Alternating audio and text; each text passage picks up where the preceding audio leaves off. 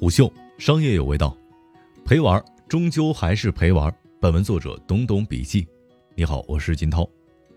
互联网行业任何一个关于王思聪的消息都不缺关注度。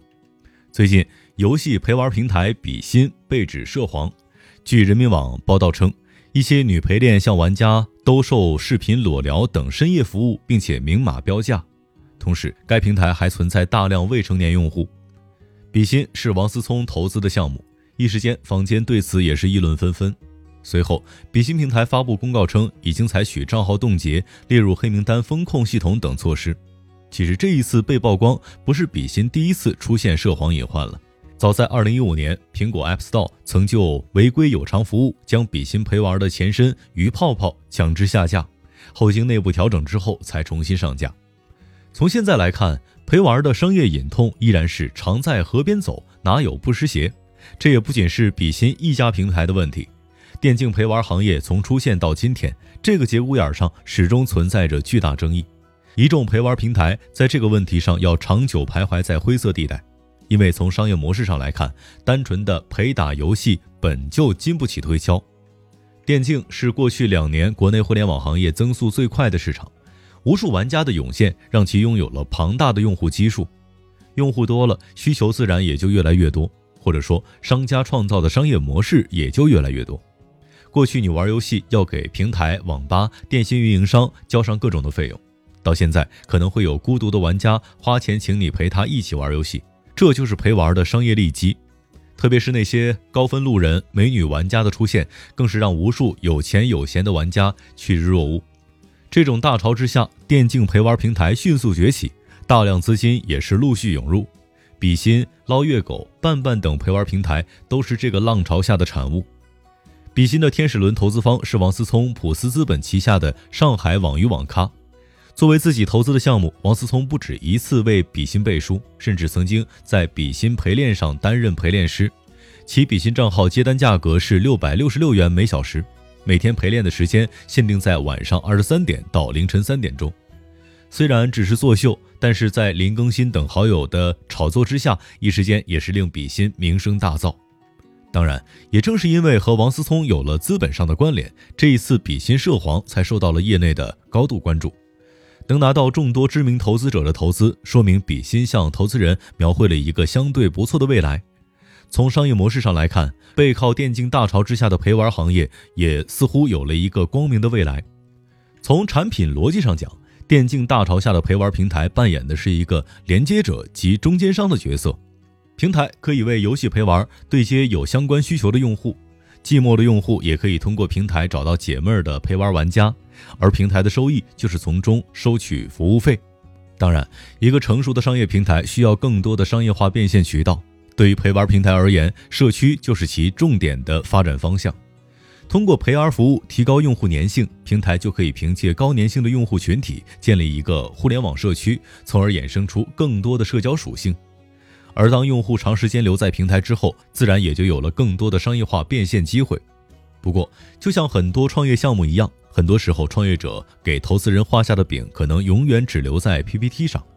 以比心为例，如果算上前身泡泡鱼 App 应用，其成立至今已经有六年的时间。如今的比心也是整个陪玩行业当中相对靠前的头部平台，但即便如此，六年的时间内，它也仅仅拿下了两轮融资，最近的一次融资还是在二零一八年三月。这种融资速度放在独角兽频繁出现的当下，显然谈不上迅猛，而背后凸显的则是整个陪玩行业相对单薄的市场规模以及低矮的天花板。对于陪玩市场的现状，相关行业观察家对懂懂笔记表示。虽然近几年陪玩市场在不断的增长，但如果放在整个电竞大市场下来看，有陪玩需求的用户还是很小众的。陪玩这种形式也注定了是一门上限不高的生意。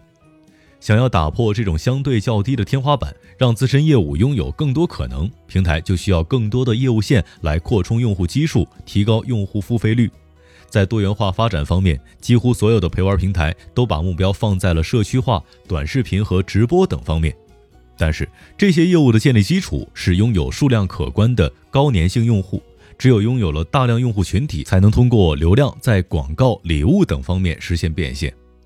对此，上述行业观察人士对懂懂笔记表示，多元化是正确的，但从陪玩平台现阶段的一对一交流模式来看，并不适合高粘性用户社区的打造，因为用户的需求只是陪玩本身，平台的工具属性要高于社交属性。所以我们可以看到，这些平台在社交属性更高的新业务上的发展并不顺利。在这个行业边界不断模糊的移动互联网时代，当陪玩平台把手伸进其他领域的同时，跨界的玩家也同样把脚迈进了陪玩的地盘。从去年初开始，虎牙、斗鱼，包括已经关闭的触手直播，均先后上线了陪玩业务。虽然现在触手直播已经退场，但两大巨头斗鱼和虎牙可都是月活过亿的顶级玩家。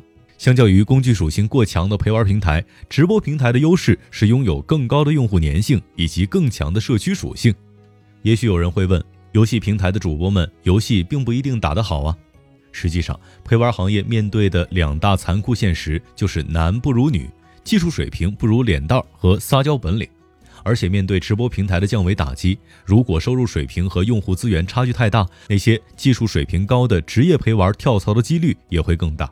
毕竟两边的资源和市场完全不在一个量级，这也是近两年陪玩平台持续遭遇资本冷遇的主要原因。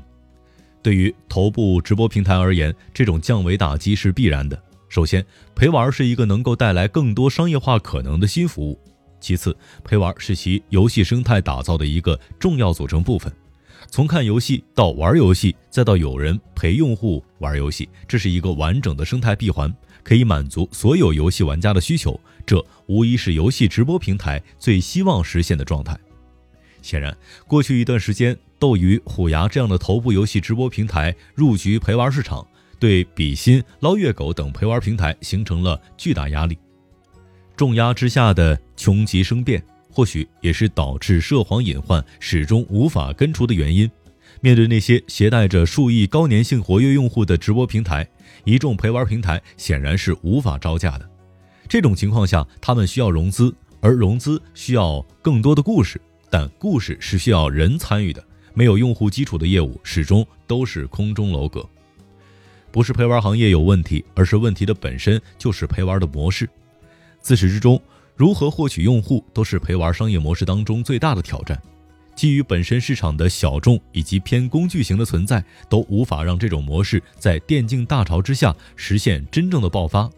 或许陪玩到最后可能真的只是陪玩了。虎嗅商业有味道，我是金涛，四点水的涛，下期见。虎嗅。商业有味道。本节目由喜马拉雅、虎嗅网联合制作播出，欢迎下载虎嗅 APP，关注虎嗅公众号，查看音频文字版。